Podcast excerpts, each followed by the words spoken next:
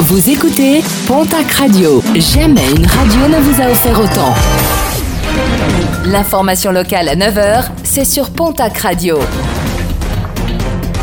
Bonjour Jean-Marc Courage Sénac. Bonjour à toutes et à tous. Entre 2 et 3 000 personnes ont manifesté samedi à Tarbes, ville où la mobilisation des Gilets jaunes reste toujours importante et ne faiblit pas.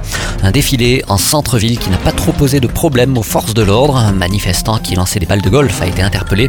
Autre interpellation du côté du Méridien à Ibos où un homme a été arrêté après avoir insulté les policiers mais aussi s'être rebellé. Un individu a là aussi directement placé en garde à vue.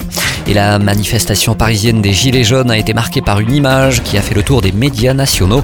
Cinq Marianne, bonnet phrygien sur la tête, bravant le froid et défilant sur les Champs-Élysées seins nus pour faire face aux gendarmes mobiles en début de manifestation. Une performance artistique signée de l'artiste luxembourgeoise Déborah de Robertis.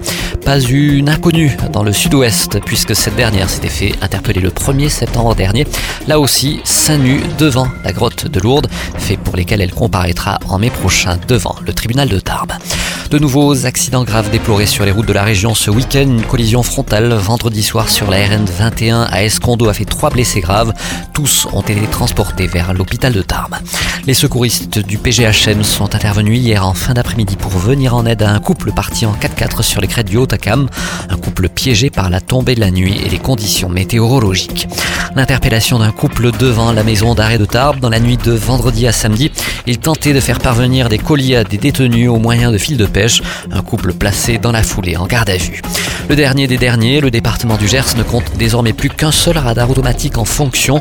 21 appareils sur 22 ont été mis hors service depuis le début du mouvement des Gilets jaunes.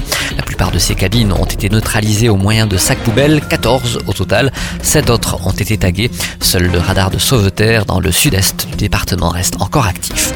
Les Pères Noël motards n'ont pas chômé, la balade leur a permis de récolter de nombreux jouets, des jouets confiés au secours populaire qui en assurera la distribution auprès des enfants les plus défavorisés.